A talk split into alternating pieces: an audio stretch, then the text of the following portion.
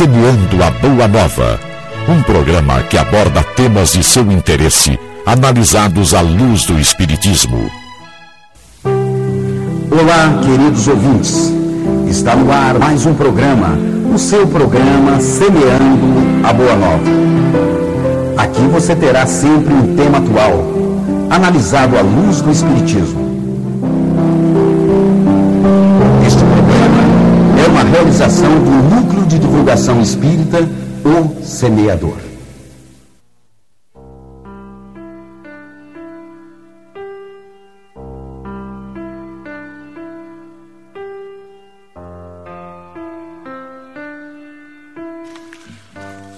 Querido amigo, querida amiga, estamos aqui novamente reunidos para levar até você o nosso, o seu programa Semeando a Boa Nova. Um tema muito interessante, muito atual, que certamente aflige nos dias de hoje a maioria dos lares brasileiros e provavelmente uma boa parte também dos lares do mundo como um todo que é o desemprego. Um tema atual e que realmente levanta muitas dúvidas sobre a sua utilidade a nível espiritual, até onde ele, ele impacta negativamente as pessoas ou até onde ele pode elevar realmente a espiritualidade das criaturas que se envolve é, dentro de um, de um processo de desemprego. E na manhã de hoje, nós estamos aqui sobre, o, sobre a batuta do Nelson, lá no, na técnica de som, e o comando geral do Targino. E aqui na mesa, para discutir o assunto, para, junto com você está o Valdir, o Turíbio, o Zé Lázaro e o Cândido. E nós vamos, é, sem mais delongas, dar início ao tema de hoje com lançando aqui para a mesa a primeira pergunta, que é como é que o espiritismo entende essa questão do desemprego que tantas aflições tem trazido à nossa sociedade. Turíbio, você podia começar? Bem, Hélio, a questão do desemprego ela precisa ser avaliada sobre uma perspectiva uh, muito mais social, muito mais ligada à questão de evolução do que propriamente a questão localizada do homem que está desempregado, do pai de família, da mulher, a mãe de família que está sem emprego naquele instante. Nós vamos observar que a humanidade passou por diversas, diversos momentos de grandes transformações durante a sua escalada evolutiva. Na, na era moderna, a gente vai encontrar aí o, a Revolução Industrial, a, a, a era da informação, já nos anos 80, e agora nós estamos aí em plena era do conhecimento. Cada momento desse, cada é, movimento que aconteceu desse na sociedade trouxe alguns ajustes sociais. Então o que, que nós tivemos aí na Revolução Industrial? Um grande contingente de pessoas ah, que acabaram se sendo substituídas nas empresas pelas máquinas. Na era da informação, nós tivemos um grande contingente de pessoas que acabaram sendo substituídas por, por computadores. E agora, na era do conhecimento, nós temos exatamente o oposto: as pessoas se ajustando, buscando no conhecimento uma forma de contribuir para esse progresso da humanidade. Esses movimentos, esses momentos que aconteceram na sociedade não aconteceram por um acaso. Eles aconteceram porque fazem parte da lei do progresso, da marcha do progresso pela qual a sociedade tem que passar. E que é uma lei natural. É uma, o progresso é uma marcha criada por Deus para que esse planeta evolua, para que a sociedade possa evoluir. Então, nesse momento, nós vamos encontrando a cada movimento desse uma questão ligada ao ajuste momentâneo desses agentes transformadores que são os trabalhadores, que são as pessoas que estão nas empresas, nas organizações. Então, na verdade, o desemprego nada mais é do que um ajuste momentâneo. Agora, o curioso é que nós vamos encontrar que em todos esses movimentos que aconteceram na sociedade, em nenhum deles nós tivemos desemprego maciço, desemprego absoluto. Nós sempre tivemos ajustes e hoje nós temos isso também. É evidente que em países subdesenvolvidos, em sociedades ainda não desenvolvidas, nós temos uma dificuldade maior de ajustar essas pessoas. Então, nesse momento, o Espiritismo nos mostra algumas alternativas curiosas. que é a possibilidade do homem encontrar as suas alternativas de sobrevivência, de buscar novos conhecimentos, de se adaptar a esse novo momento. O homem passa a estar integrado a um novo momento espiritual, a um novo momento cósmico, porque o planeta também está mudando. Então ele começa a mudar também. Ele começa a encontrar uma nova oportunidade. Então, na verdade, na concepção espírita, nós podemos dizer que é uma questão momentânea de ajuste pela qual o espírito passa.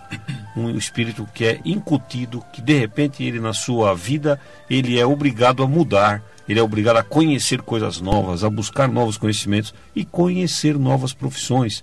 Para quê? Para criarmos uma nova sociedade, que é aquilo que reveste todo o planeta, a evolução do planeta. O planeta também está mudando, o planeta também muda.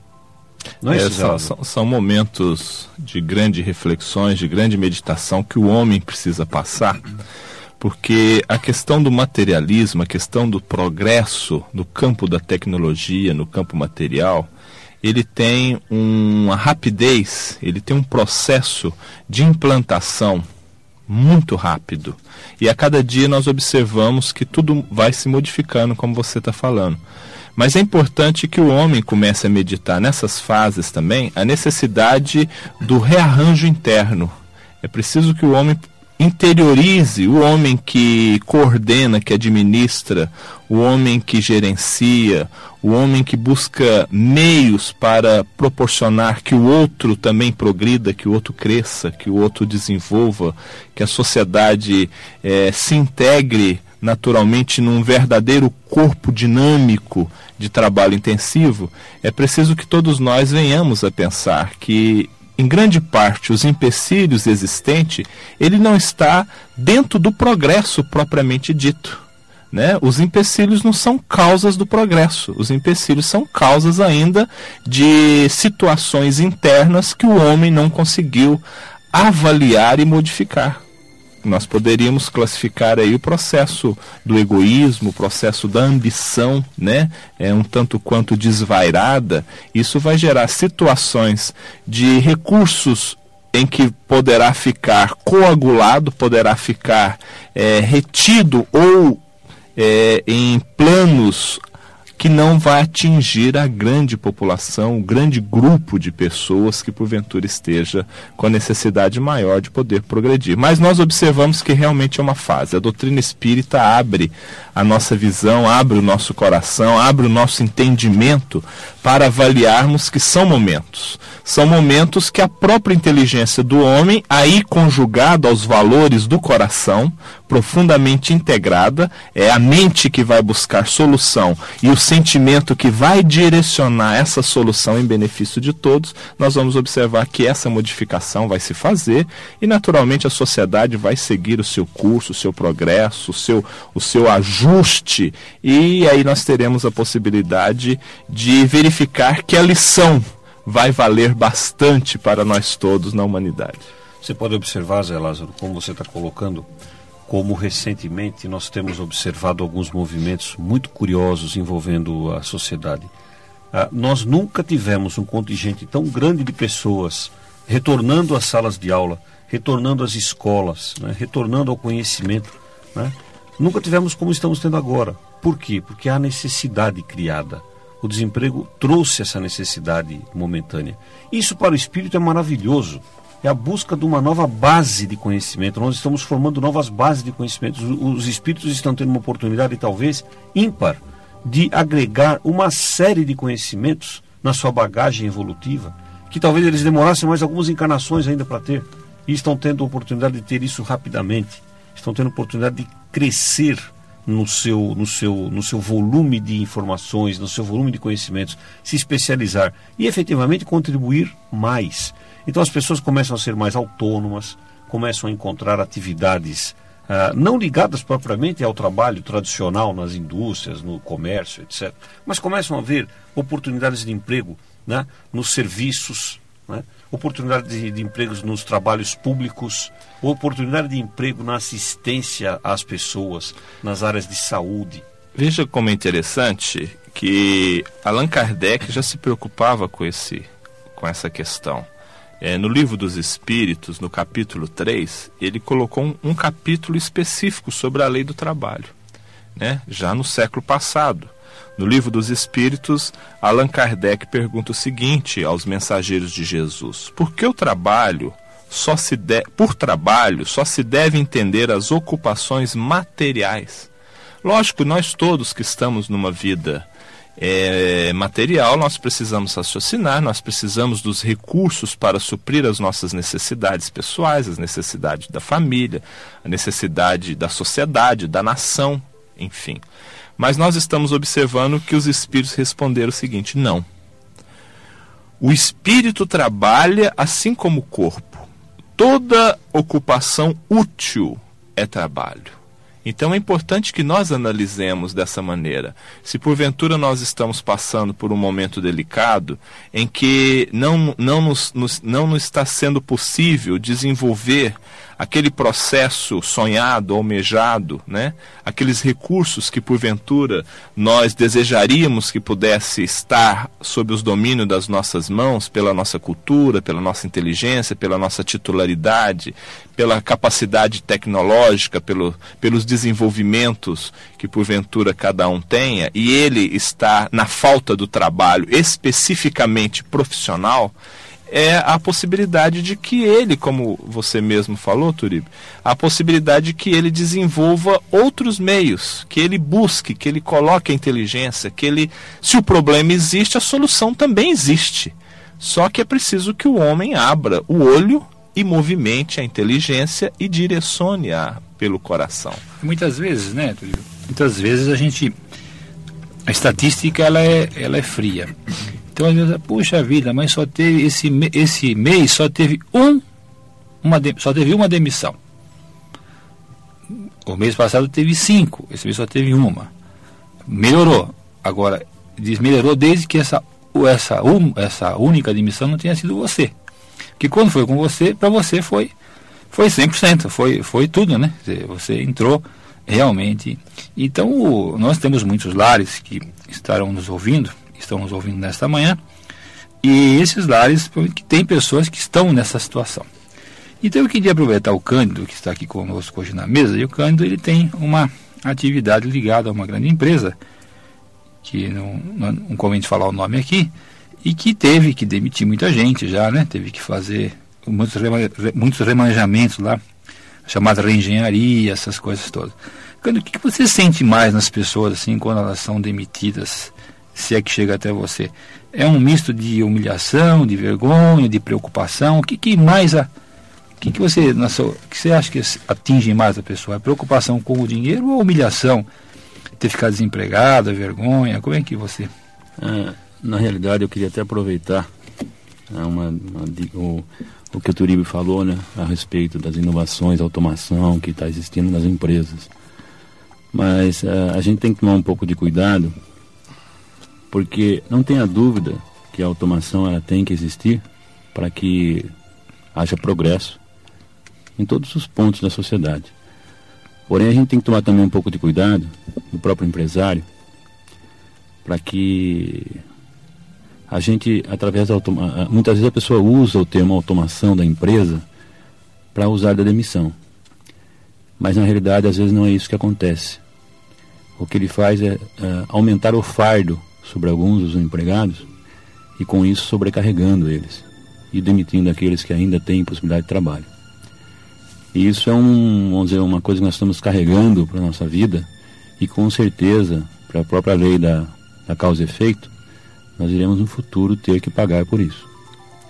Respondendo agora o que o Hélio me questionou, ah, com certeza eu já fui obrigado realmente a, a a demitir alguns funcionários, exatamente por uma reestruturação ou coisa parecida, necessidade da empresa. Mas o que a gente sente, o mais triste, além de ser difícil para a gente tomar uma atitude dessa, é muito pior para aquele que está recebendo. O que ele sente, na realidade, é, é como se estivesse sendo, vamos dizer assim, é, não digo uma humilhação, mas ele começa a sentir na pele a dificuldade, por exemplo, principalmente quando ele tem filhos para criar pessoas uh, de sua família que dependem exclusivamente deles. Uh, tem certas famílias que têm a sua esposa, ou o próprio um filho também que, que trabalha, então a, a, a, daria para até se viver por alguns momentos sem o seu emprego.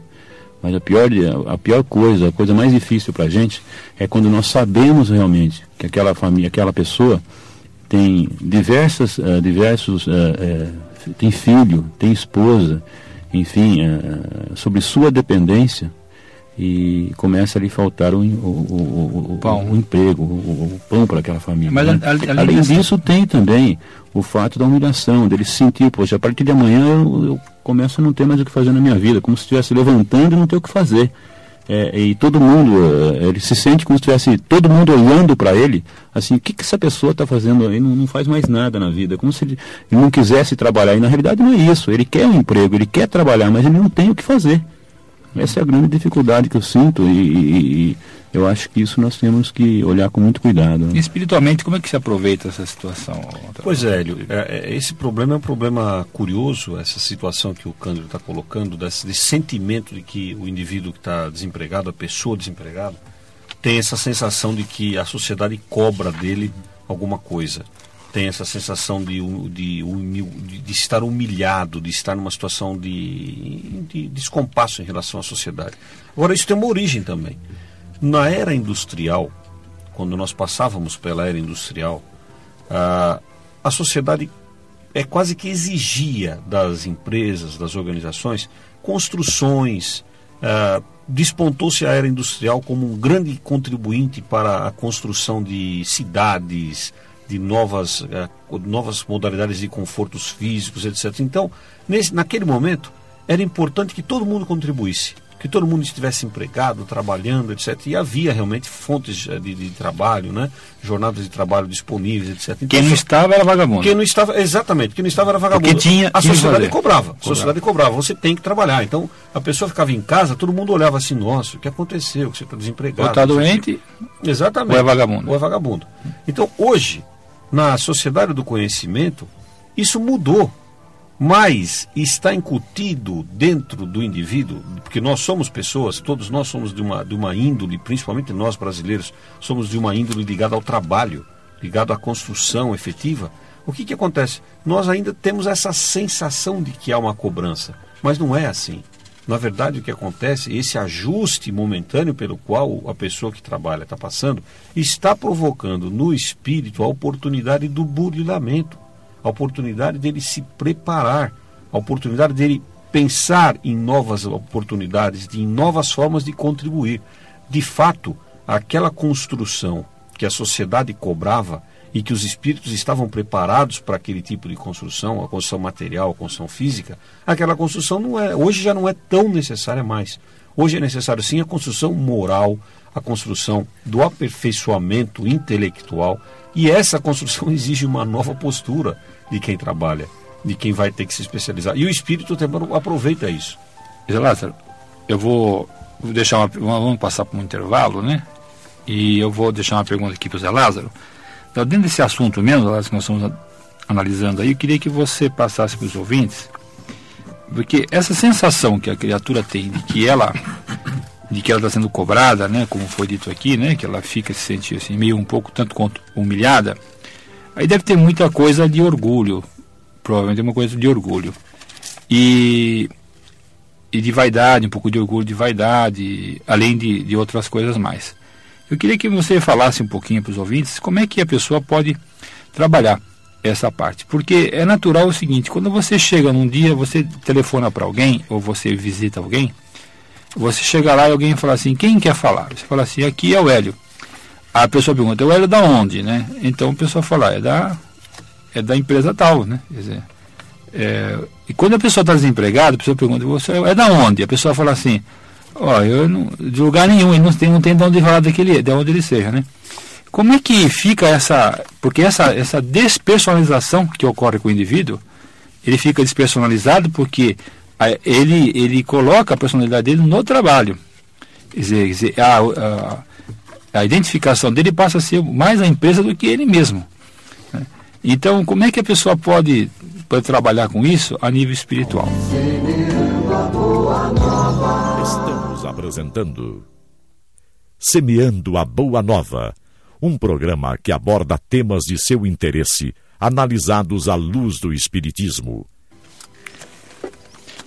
E no dia de hoje estamos analisando aqui o desemprego sobre, sobre a visão espírita, sobre a visão social, sobre o impacto, não o lado econômico do desemprego, que todos nós conhecemos já quais são esses impactos, mas sobre o impacto na personalidade da criatura, sobre o impacto na, no relacionamento familiar, na agregação, na desagregação da família, enfim, e principalmente a nível de eternidade, que às vezes o espírito encarnado diante de uma prova desse tipo, ele acaba aí se comprometendo a nível de futuro por tomar atitudes não muito recomendáveis, ou, ou por outro lado, muitos também aproveitam para essa oportunidade para crescer espiritualmente, onde ele é levado a uma reflexão muito grande. E é sobre isso que nós deixamos aqui uma pergunta no ar para o Zé Lázaro e eu quero apenas e para que ele nos diga como que isso pode ser utilizado, Zé Lázaro, quando a pessoa se sente assim, essa humilhação, essa essa como é que ele pode transformar, por exemplo, essa falta de identidade que ele fica por não ter um emprego? Quando alguém pergunta, fulano, você é da onde? E ele tem vergonha de dizer, eu sou desempregado. É o que, na verdade, é um imenso impacto para o coração de qualquer um que objetiva dentro da honestidade, dentro da seriedade dos critérios da sua vida, é desenvolver-se um determinado tempo dedicando a sua profissão, ao seu trabalho, ao seu emprego. E realmente passa a ser, para o seu coração, para o seu íntimo, um grande impacto, é um sentimento de perda muito grande. Por que um sentimento de perda? Porque cada um que está localizado em determinada instituição, dentro dos processos da realização do, do, trabalho, do seu emprego propriamente dito, ele se filia verdadeiramente, como se diz, ele veste a camisa, né? E ele sente que ele perdeu aquela camisa, ele perdeu parte. E ao mesmo tempo ele avalia como se o futuro para ele, a partir daquele momento, apresentou-se com uma grande nuvem escura. E na verdade nós observamos que são momentos delicados em que o sentimento de perda é, movimenta internamente e lhe dá processos desagradáveis de dor, de instabilidade íntima, questões emocionais. Por isso que a doutrina espírita hoje vem nos falar, e nós buscamos aqui num livro Lições de Sabedoria, em que Chico Xavier nos fala o seguinte: nenhum de nós está excluído do esquema de Deus. Olha que interessante porque o futuro pertence a nós, mas nós estamos passando hoje, a, humanidade está passando hoje, nada mais do que reflexos, nada mais do que efeitos de causas proporcionadas ontem. E causas, quando nos leva ao desajuste, quando nos leva aos processos é, do desemprego, quando nos leva aos processos da instabilidade é, dentro dos critérios da sociedade, isso é devido especificamente pela falta do sentimento de honestidade, do sentimento de, de amor que muitos não sabem valorizar ainda. E nós observamos, há pouco o, o nosso Tagino estava fazendo uma colocação dentro desse item, que o homem, dentro desse processo da perda de alguma coisa, ele passa a cobrar daqueles que gerenciam, daqueles que administram, daqueles que conseguem é, dosar na sociedade leis, ordens e recursos, ele começa a cobrar também uma postura de honestidade, uma postura de solidariedade, uma postura de respeito, uma postura de que também viva dentro da lei. Isso é importante nós pensarmos. Nós vamos pegar aqui um outro trechinho nesse mesmo livro que havíamos dito, Lições de Sabedoria, de Chico Xavier, que nos, ele nos fala o seguinte: somos povos de vanguarda no mundo. Todos estamos cogitando da própria independência. Quer dizer, se o povo em geral está buscando a independência, nós, como cidadãos, também estamos em busca de uma independência financeira, cultural, social, qualquer que seja. Queremos viver dentro da autossuficiência do ponto de vista das ações, ações livres da vida. Mas é interessante que a verdade é que o progresso tecnológico nos encontrou numa condição muito inferior do ponto de vista de sentimento. Então, há aí uma grande, é, um grande trabalho tecnológico, há um grande, um grande desenvolvimento da, da, das estruturas é, das indústrias, das máquinas, enfim, né, do processo tecnológico, mas o homem ainda não consegue enxergar no outro o seu irmão, o seu companheiro de caminhada na vida, o seu amigo, né? A solidariedade dentro dessa área às vezes falta. E a solidariedade falta porque muitos desviam, muitos utilizam é, de ações indevidas, burlam a lei, né? E, consequentemente, o egoísmo, a ambição ainda domina o aspecto da relação entre o homem. Então, é um impacto muito grande quem chega no seu núcleo de trabalho e recebe ali aquele papel frio, que muitas vezes, como o Cândido há pouco nos falou, aquele que está sendo portador do papel talvez também esteja sofrendo né? Mas isso também, se a pessoa começar a meditar que ela precisa cultivar os processos da humildade diante dessa luta, a confiança em Deus, a confiança em si mesmo, os seus recursos, da sua experiência, da sua inteligência, da sua disponibilidade de ir à luta, ela conseguirá superar naturalmente, de uma forma ou de outra, essa, essa complicação. Acho que na raiz de tudo, então, nós podemos encontrar aí, acho que a palavra mágica e, de, e mágica que define, mágica porque ela define assim quase tudo, isso é o egoísmo, né? Que acho Sem que dúvida. O egoísmo que está na raiz, porque se não houvesse o egoísmo, que é realmente um dos maiores males da humanidade, que ainda o homem é portador pela sua, pela sua ainda dentro da sua escala evolutiva, ele não ultrapassou ainda essa fase do egoísmo. Quando ele tem uma oportunidade, é, quando ele está, vamos dizer, que as coisas dependem dele, ele utiliza o egoísmo para poder negociar. Isso aconteceu também ao inverso, quando a mão de obra era, a mão de obra era necessária, que as pessoas, as empresas tinham necessidade da mão de obra, que a mão de obra também eh, exacerbou um pouco, muitas vezes impôs condições para poder para poder ser eh, absorvida, né? Ah, então eu não vou, eu só vou assim, eu só vou assado, impôs uma série de condições. Agora, como a coisa inverteu, então agora essa mão de obra ela não é tão necessária porque existem as máquinas, agora quem está usando do egoísmo e da prepotência é o, é o, é o outro lado. Agora é minha vez, né? Bom, agora eu não preciso mais de você. Então temos que encontrar um meio termo aí, Zeraz? É o, o, homem, o homem precisa começar a pensar, o homem em sentido de humanidade, nós espíritas temos certeza disso, que a vida não é apenas esse breve espaço de tempo que nós passamos aqui na Terra. A vida continua, né? Então o homem, o homem que, que cultiva os processos do progresso na terra, desde o mais singelo lavrador, né? ou até aqueles que tenham a capacidade das pesquisas nas universidades, nós verificamos que a doutrina hoje nos conclama a analisar que a vida segue o seu curso.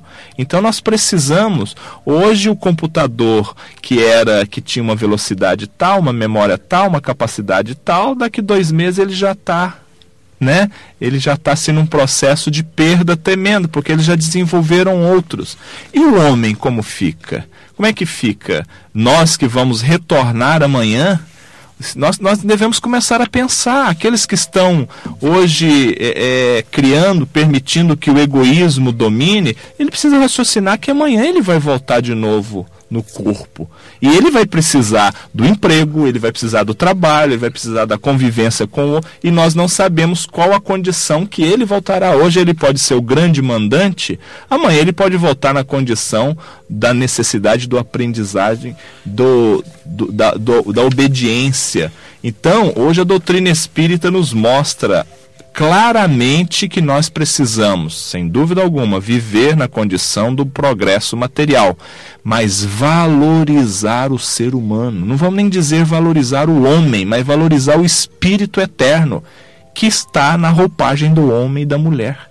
Isso que é importante, porque senão nós vamos criando determinada circunstância que Chico nos continua nos falando o seguinte: estando, estamos sofrendo terrivelmente quanto a este aspecto, porque a série de desastres, de lutas enormes, de incompreensão e de abusos por toda parte. Uhum. Então, se nós não buscarmos Jesus para. Nós falamos, nós espíritos falamos, nós precisamos levar Jesus para dentro da casa, para dentro do coração. Mas precisamos levar Jesus também para dentro da empresa, para dentro do meio social, administrativo, financeiro. Não é levar Jesus no sentido da religião. Não é fazer com que lá as pessoas se tornem é, religiosos, místicos. Não, mas que observem a lei moral que o Cristo nos trouxe. Eu queria aproveitar nessa, nessa linha que o Zé Lázaro está brilhantemente colocando e lembrar que hoje, nas questões ligadas às empresas, nós já temos um novo conceito que chega para nós, que é a empresa espiritualizada, que vai além, é, justamente como o Zé Lázaro colocou, vai além daquele aspecto puramente material da empresa, o aspecto do relacional, o aspecto comportamental, da moralidade, o aspecto do companheirismo, de estar juntos, de encontrar soluções de forma conjunta. E nesse aspecto, Zé Lázaro, você colocou aquela questão que alguns podem deter, querer deter o progresso, etc. E o Kardec também nos, nos conta lá no Livro dos Espíritos, uma pergunta que ele faz, se é possível né, alguém deter a marcha do progresso. Né, e, e, e, provocar aí o desemprego, etc. É evidente sem nenhum critério. Né? Então a resposta é clara. É, isso será alvo de uma punição, será alvo de um resgate necessário, ser alvo de, uma, de necessariamente um, uma reacomodação da sociedade. Então, Deus, na sua infinita misericórdia, através da lei de ação e reação, vai trabalhar nesse sentido com esses que provocaram indevidamente a, a, a, paralisação da marcha da, do progresso. A doutrina espírita é muito clara. Não nos iludamos. As posições hoje de domínio, as titularidades, os recursos abençoados que estão nas nossas mãos para o progresso, naturalmente são concessões de Deus às mãos dos homens, para que eles possam aprender a utilizar os valores internos da fraternidade, da solidariedade, do respeito, dentro da lei da harmonia e do equilíbrio na consciência. Então, se hoje nós estamos com a possibilidade dos domínios na mão, qual será a concessão que o Senhor nos dará amanhã? O Hélio há pouco nos pergunta sobre o, o sentido do orgulho do, e, do, e da humildade, do egoísmo. Porque se hoje nós estamos recebendo a concessão de administrar, amanhã nós vamos receber, às vezes, administrar para aprender a lei da solidariedade, da fraternidade, do respeito, da dinâmica do trabalho intensivo e do progresso amplo. Amanhã nós vamos receber a concessão do aprendizado da humildade, em que nós vamos precisar nos subordinar. Nós vamos ter que aprender obedecer, obedecer hora, obedecer é, determinadas circunstâncias de, de exercícios minúsculos dentro de uma profissão para arquitetarmos valores grandes de paciência, de calma. Então não nos iludamos, nós temos que pensar no espírito eterno. Quando o homem pensar no espírito eterno, a condição de vida, de progresso material, vai ser secundário. Por quê? Porque aqueles que muito têm vai pensar no outro, e aqueles que pouco têm, sendo auxiliado pelos outros, vão se esforçar por adquirir. E naturalmente a sociedade vai ter aí uma condição harmônica de relação e de vivência. Muito bem. Nós temos que confiar que nós estamos sob o comando de Deus. Então, é, é, não cai uma folha de uma árvore sem que Deus queira. Então nós temos que entender que, que tudo que está acontecendo tem alguma relação com o passado também, que existe uma preparação para o futuro e uma relação com o passado. É muito provável que os espíritos que oram envolvidos nessas, nessas problemáticas de virada de milênio são os mesmos espíritos que estiveram envolvidos naquela época da Revolução Industrial, lá atrás, quando as coisas aconteceram e que provavelmente estiveram em posições invertidas naquela, na, na, naquela ocasião, hoje experimentam. Essa é uma posição contrária.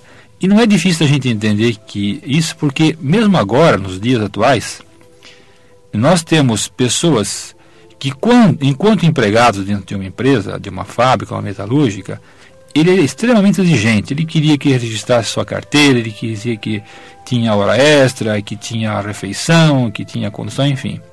Quando ele admitia, por exemplo, um pedreiro para fazer uma reformazinha na sua casa no fim de semana, ele era extremamente, ele era o oposto. Ele não queria registrar, ele queria pagar pouco, ele queria que você trabalhasse eh, 18 horas, né? E sugava o sujeito até o último. Aquela mesma dona de casa que ficava se lamentando que o marido era espoliado pelo patrão, porque o patrão simplesmente não tinha dado para ele alguma coisinha lá, uh, alguma coisinha mínima, né? Ela, quando tinha uma empregada doméstica, essa doméstica era tratada assim, realmente na ponta do, do, da, da, do cabo da vassoura, vamos dizer, né? Então, com um quartinho de dois por dois, um por um, né? Tem que dormir em pé, é, refeição pegando o resto, e aquelas coisas todas que todo mundo já conhece. Então, realmente, nós estamos diante de uma lei de ação e reação. E é sobre isso que nós queríamos estar é, na, na, no segundo, no terceiro bloco do nosso programa, trabalhando um pouco sobre a, ação, a lei de ação e reação, sobre como que o Espiritismo vê essa, essa questão. São Paulo.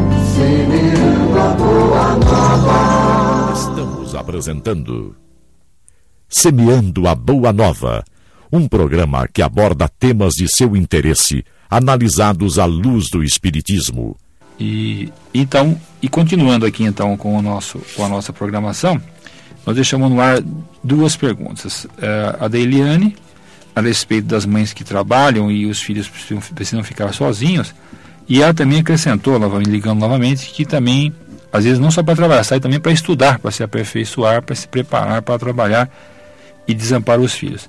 E também ficou o, no ar também a pergunta sobre ação e reação, quer dizer, sobre a, por, como é que isso, isso é uma reação, é, como é que essa lei funciona e está funcionando e como é que ela vai se reverter, porque a, reversão da lei provavelmente se dará pela própria, pela própria reação das ações que serão praticadas nesse momento.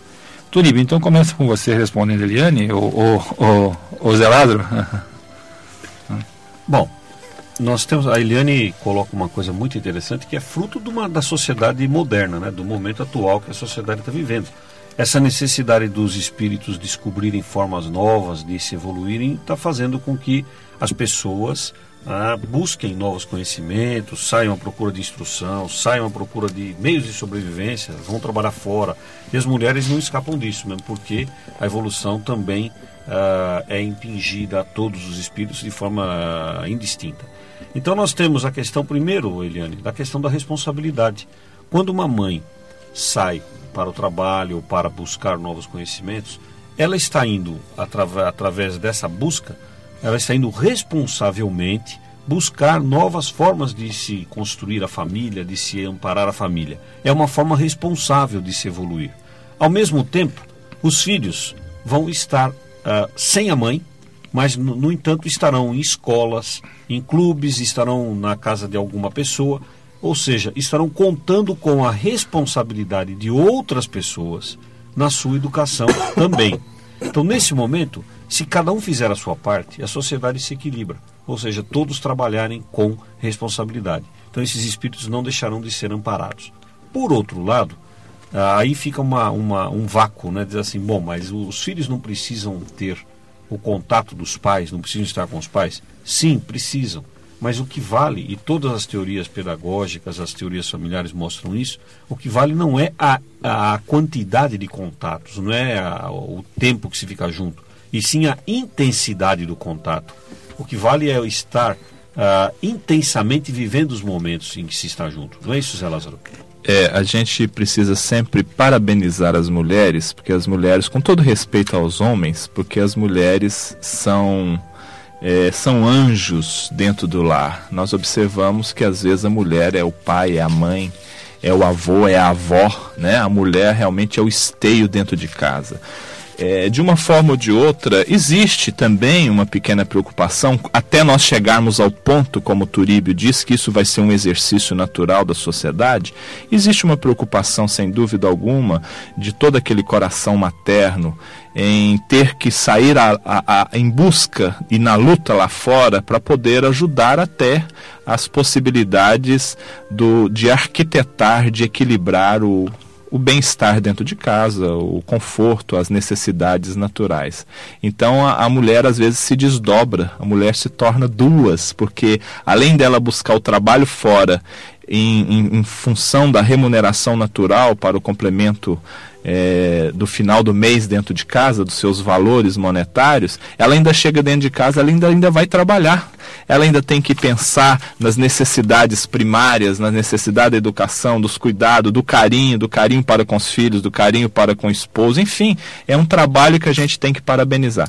Mas, dentro dessa questão dos filhos, nós precisamos ativar intensivamente o diálogo nós temos que dialogar com os nossos filhos, mostrando a ele que se, se temos a necessidade de buscar, seja o progresso cultural as necessidades do trabalho fora, a mãe, no caso da pergunta, é, os filhos precisam estar é, participando e ser um, um, um, um coparticipante dessa realidade, mas estarem bem informados que aquilo é em função da necessidade de todos, da, da condição da vida atual. E não simplesmente que ela está deixando os filhos para fazer alguma coisa. Precisa... E esse diálogo precisa existir com muito carinho, com muito respeito, é uma, uma, conversa aberta, uma conversa cristã dentro de casa. E as crianças são inteligentes, as crianças percebem, porque se nós saímos revoltados, se nós vamos revoltados em busca de alguma coisa, se nós reclamamos, se nós estamos desgostosos, as crianças vão perceber. E muitas vezes, nesse sentido, a criança vai fora, fala, então eu vou buscar consciente ou inconscientemente, recursos outros por fora.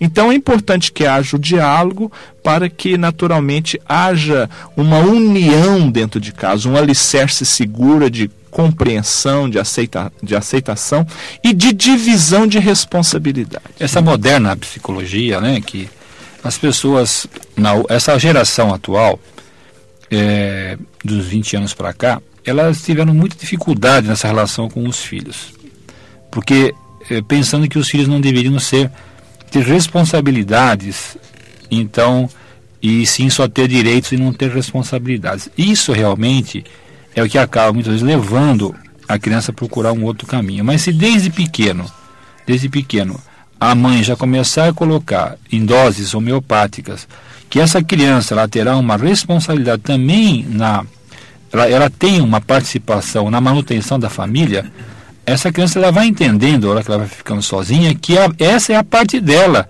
nesse processo. Quer dizer, que cabe a ela essa parte. Fala agora, minha filha, tua vez de participar, de participar, quer dizer, que você está dando isso, não, não como uma. uma uh, ele vai ficar relegado a segundo plano, não, mas ele está em primeiríssimo plano nesse momento em que ele será o dono da casa. Agora você é dono da é. casa e você está comandando, está sob o seu comando a casa vai passando essa responsabilidade, essa participação, porque você estará colaborando para que a mamãe possa ah, eh, ganhar o pão. Então, dá importância a esse ato. E certamente você não perderá esse filho para ninguém, não. Essa, essa lembrança foi muito, muito boa, Hélio, porque eu vou pegar, vamos pegar um ganchinho. Às vezes aparece na televisão uma calça em que o jovem, principalmente adolescente, uma calça de marca, um sapato de marca, é, é na revista. Então, o jovem chega para a mãe e para o pai e fala assim: mãe, pai, eu quero esta calça, eu quero esse sapato, eu quero esse tênis. Não importa, ele, ele não consegue medir quanto custa. quanto custa. Então quer dizer, o pai e a mãe vai ter que fazer uma hora extra a mais para poder buscar aquele recurso e vai ficar uma hora a menos com o filho. Então por que não chegar num consenso? Olha, filho, as condições hoje não estão assim para que nós possamos adquirir esse, nós podemos buscar algo similar, algo que vai te satisfazer, algo que vai poder te dar uma condição normal de vida e nós vamos poder estar mais junto. E né? conversar abertamente com ele. Falar, então isso, tem, isso tem que ter essa abertura em todos os sentidos. E, e, e na condição atual da vida, mediante o materialismo que está aí intensamente nos envolvendo, nós precisamos começar a meditar nesse sentido. Nós precisamos nos espiritualizar para enfrentar esse materialismo um tanto desenfreado que está surgindo. E esse materialismo desenfreado, voltando à questão da causa e efeito, é um efeito é um efeito de, daquilo que a doutrina espírita tem nos falado. Emmanuel, no Evangelho segundo o Espiritismo, nos fala o seguinte: o egoísmo é a chaga da humanidade que tem que desaparecer da terra. Olha que interessante. A cujo progresso moral obsta. Então nós estamos tendo um progresso material rampante, rápido, intenso, mas o progresso espiritual, o progresso moral ainda não. E precisamos dirigir as nossas atenções, a nossa inteligência, os nossos recursos para atuar sobre eles. Hélio, eu queria aproveitar, o Zé Lázaro falou a respeito da, das formas de trabalho, etc. Eu queria lembrar uh, que existem várias formas de, de, trabalho. Não é só o trabalho que a gente conhece na concepção de estar numa empresa, numa organização. Não é isso, não. Existe um trabalho de caridade, por exemplo, que se pode fazer. Existe o trabalho das vibrações, a pessoa fica mandando vibrações boas para outras pessoas. Existe o trabalho assistencial, existem os trabalhos de pensamentos. Mesmo quando você está pensando, você está colocando todo, todo o, teu, o teu recurso que foi dado para você para auxiliar, para gerar alguma coisa. Então, esse pensamento, desde que positivo, construtivo, ele é também agregador, ele é também uma forma de trabalho. E nesse sentido, nós podemos encontrar a seguinte situação: alguém que está desempregado. O mundo hoje passa por um momento de transformação. A humanidade, o Cândido agora há pouco falava da lei da evolução, não tem como deter a evolução, ela é, ela é constante, ela existe sempre, porque é uma lei natural, uma lei divina a evolução.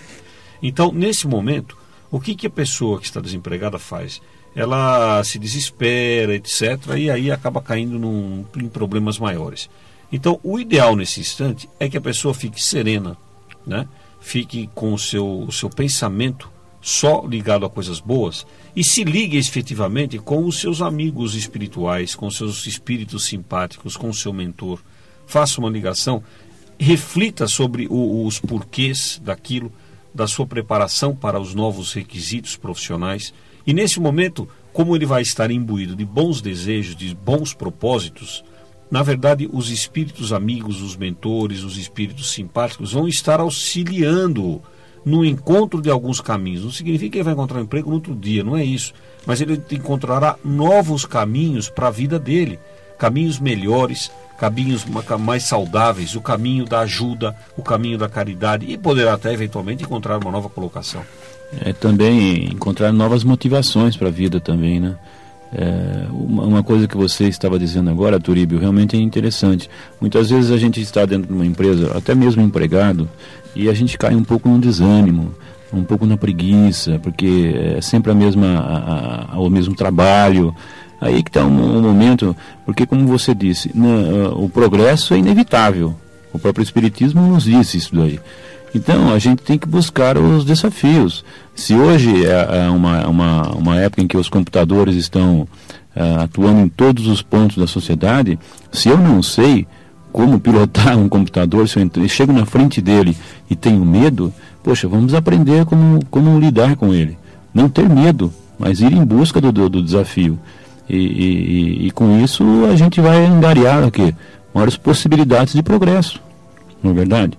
É, temos que, que, chegar nesse ponto. É, na verdade, a, a, gente tem ideia, né? O Cândido colocou agora aquelas pessoas que trabalham muito tempo na mesma coisa, na mesma ocupação, nas empresas, etc. Então acabam dizendo assim, ah, eu estou aqui mesmo, só faço isso, já estou fazendo isso faz muito tempo, e acaba fazendo aquilo por rotina, sem nada de. sem mudar nada, etc. Então, nesse momento é que a gente precisa pensar também, refletir também. Será que não é o momento de mudar, tentar fazer alguma coisa diferente, mesmo na, na, na atividade rotineira, tentar imprimir aí um, uma nova qualidade nesse trabalho, uma nova forma, usar a capacidade espiritual de desenvolvimento para gerar coisas diferentes, coisas novas, coisas melhores. E aí você diz assim, mas por que isso? Porque o trabalho não é só o, o, o, o, não é só o ser humano que trabalha. Nós temos, por exemplo, o sol trabalha o Sol está fornecendo energia incessantemente. Os vermes, os vermes não trabalham? Os vermes trabalham, eles trabalham o solo, preparam a terra para a semente. A água, dá, a água purifica, a água também trabalha na revitalização da vida física. Então tudo trabalha. E nesse momento, quem está trabalhando numa empresa, numa organização, tem que usar o amor, tem que empregar o amor naquilo que faz. Importante, né, Paraclito? Olha, eu tenho uma frase que eu acho que é extremamente importante, que o Cristo nos legou aí há dois mil anos atrás. A primeira, em primeiro lugar, amai-vos, né? Mas ele nunca também se esqueceu de dizer para que nós nos instruamos, né? Vamos dizer, amai-vos e instruí-vos. Nós estamos chegando aqui já ao final do nosso programa. Eu queria aqui agradecer também a Alzira Ruiz Otari, lá do Jardim Patente, também pelo estímulo que está nos passando. É, agora, o programa de hoje, que nós falamos sobre o desemprego, nós temos que encerrar. Eu gostaria de encerrar, como nós dissemos, que tudo para Deus tem uma finalidade. Nada é em vão, nenhuma folha cai de uma árvore sem que Deus queira. Nós acreditamos que o momento do desemprego, ou a ameaça do desemprego, é uma das maiores oportunidades para que as famílias é, se unam. É, se você já tem, já passou, está passando pelo desemprego, faça isso. Se você ainda não está passando, mas se você poderá passar pelo desemprego, faça isso antes que você passe e talvez você nem venha a passar. Mas aproveite, sente com a sua família, no Evangelho no Lar, que nós tanto recomendamos que seja realizado, e nesse dia passe para todos, menos, menos para os mais pequenos, para os filhos menores, o que, que é realmente, quanto é que custa manter uma família, como é que o pai trabalha, a origem desse trabalho, o que, que ele teve que fazer. Distribua por todos, por igual, a, a, as responsabilidades para a manutenção da casa que vai chegar um momento em que todos terão que dar a sua contribuição para que essa casa seja mantida, material e espiritualmente. E no momento em que você precisar realmente, que a mãe precisar se ausentar e ela tiver uma justificativa válida para essa ausência, ela pode justificar essa ausência, falar, ó oh, meu filho, nós precisamos acrescentar X reais aqui na nossa, na nossa, na nossa receita, e eu vou ter que sair porque por isso, por isso, por isso, por isso. Se você puder justificar e dê, e você agora passa a ser o chefe da casa, enquanto eu não estou, passa a responsabilidade, você vai sentir, você vai se maravilhar com os resultados que isso, que isso dá. Porque a criança fica importante, ela sabe que a, naquele momento ela pode participar cuidando da casa e redistribuindo as tarefas do lar então, a, inclusive, todas as tarefas que são executadas lá são redistribuídas para que todos façam, para que não fique para a mãe quando voltar a fazer tudo. Né? Quer dizer, é, todo mundo participando, então esse sentido de família vai se fortalecer de uma forma magnífica, porque nós temos que entender que se o progresso da humanidade ele é inexorável, ele tem que acontecer e está acontecendo na parte tecnológica, também faz parte da humanidade a lei de ação e reação. E toda, toda ação provoca uma reação de igual intensidade e sentido contrário. Hoje, nós estamos passando, estamos reagindo a uma ação que nós fizemos ou não fizemos no passado. Agora, em relação ao futuro próximo eh, e ao futuro médio e de, de média e de, de, longa distância, de long, médio e longo tempo, vai depender do que fizermos neste momento. Então, portanto, esse momento é o momento de nós trabalharmos contra o egoísmo atuarmos contra o egoísmo, eliminar, tentar eliminar na medida do possível, erradicar, se não conseguimos erradicar esse egoísmo, pelo menos dentro de toda a humanidade, vamos tentar eliminar dentro do nosso lar, dentro da nossa casa, da nossa família. Porque se, se, o, que é, o que é uma sociedade se não é a soma de várias famílias?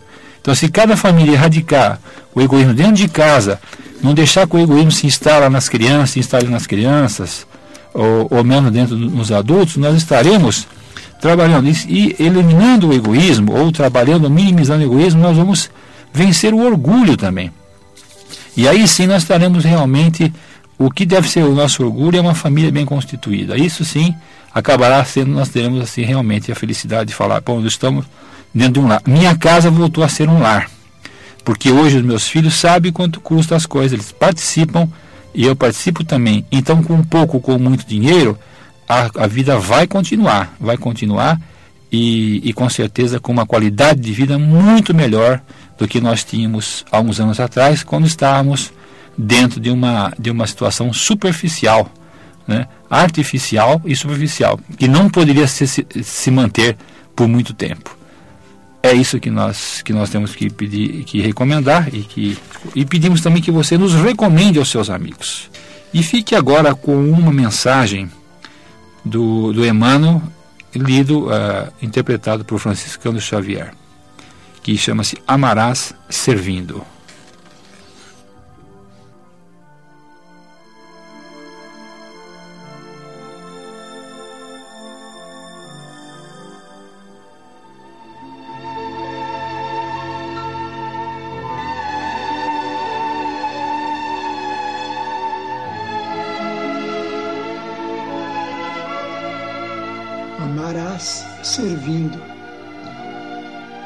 Servindo, ainda quando escutes alusões em torno da suposta decadência dos valores humanos, exaltando a força das trevas, farás da própria alma lâmpada acesa para o caminho. Mesmo quando a ambição e o orgulho te golpeiem de suspeitas e de rancores, o espírito desprevenido amarás, servindo sempre. Quando alguém te aponte os males do mundo, lembrar-te-ás dos que te suportaram as fraquezas da infância, dos que te auxiliaram a pronunciar a primeira oração, dos que te encorajaram os ideais de bondade no nascedouro e daqueles outros que partiram da terra abençoando-te o nome depois de repetidos exemplos de sacrifício para que pudesses livremente viver. Recordarás os benfeitores anônimos que te deram entendimento e esperança, prosseguindo fiel ao apostolado de amor e serviço que te negaram. Para isso, não te deterás na superfície das palavras. Colocar-te-ás na posição dos que sofrem a fim de que faças por eles tudo aquilo que desejarias se te fizesse nas mesmas circunstâncias. Ante as vítimas da penúria, imagina o que seria de ti nos refúgios de ninguém, sob a ventania da noite, carregando o corpo exausto e dolorido, a que o pão mendigado não forneceu suficiente alimentação. Renteando com os doentes desamparados, reflete Quanto te doeria o abandono sob o guante da enfermidade, sem a presença sequer de um amigo para minorar-te o peso da angústia? À frente das crianças despejadas na rua, pensa nos filhos amados que conchegas ao peito e mentaliza o reconhecimento que experimentarias por alguém que os socorresse se estivessem desvalidos na via pública. E perante os irmãos caídos em criminalidade, avalie o suplício oculto que te rasgarias as entranhas da consciência se ocupasses o lugar deles e medita no agradecimento que passarias a consagrar aos que te perdoassem os erros, escorando-te o passo das sombras para a luz. Ainda mesmo, quando te vejas absolutamente a sós no trabalho do bem, sob a zombaria dos que se tresmalham, temporariamente no nevoeiro da negação e do egoísmo não esmorecerás. Crendo na misericórdia da providência divina e nas infinitas possibilidades de renovação do homem, seguirás Jesus, o Mestre Senhor, que entre a humildade e a abnegação nos ensinou a todos que o amor e o serviço ao próximo são as únicas forças capazes de sublimar a inteligência para que o reino de Deus se estabeleça em definitivo nos domínios do coração. Uma boa semana para você, ouvinte.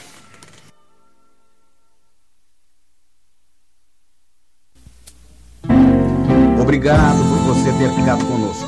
Na próxima semana, neste mesmo horário, nos encontraremos novamente para analisar mais um tema de muita importância em sua vida. Uma boa semana para você, ouvinte. Semeando a boa nova.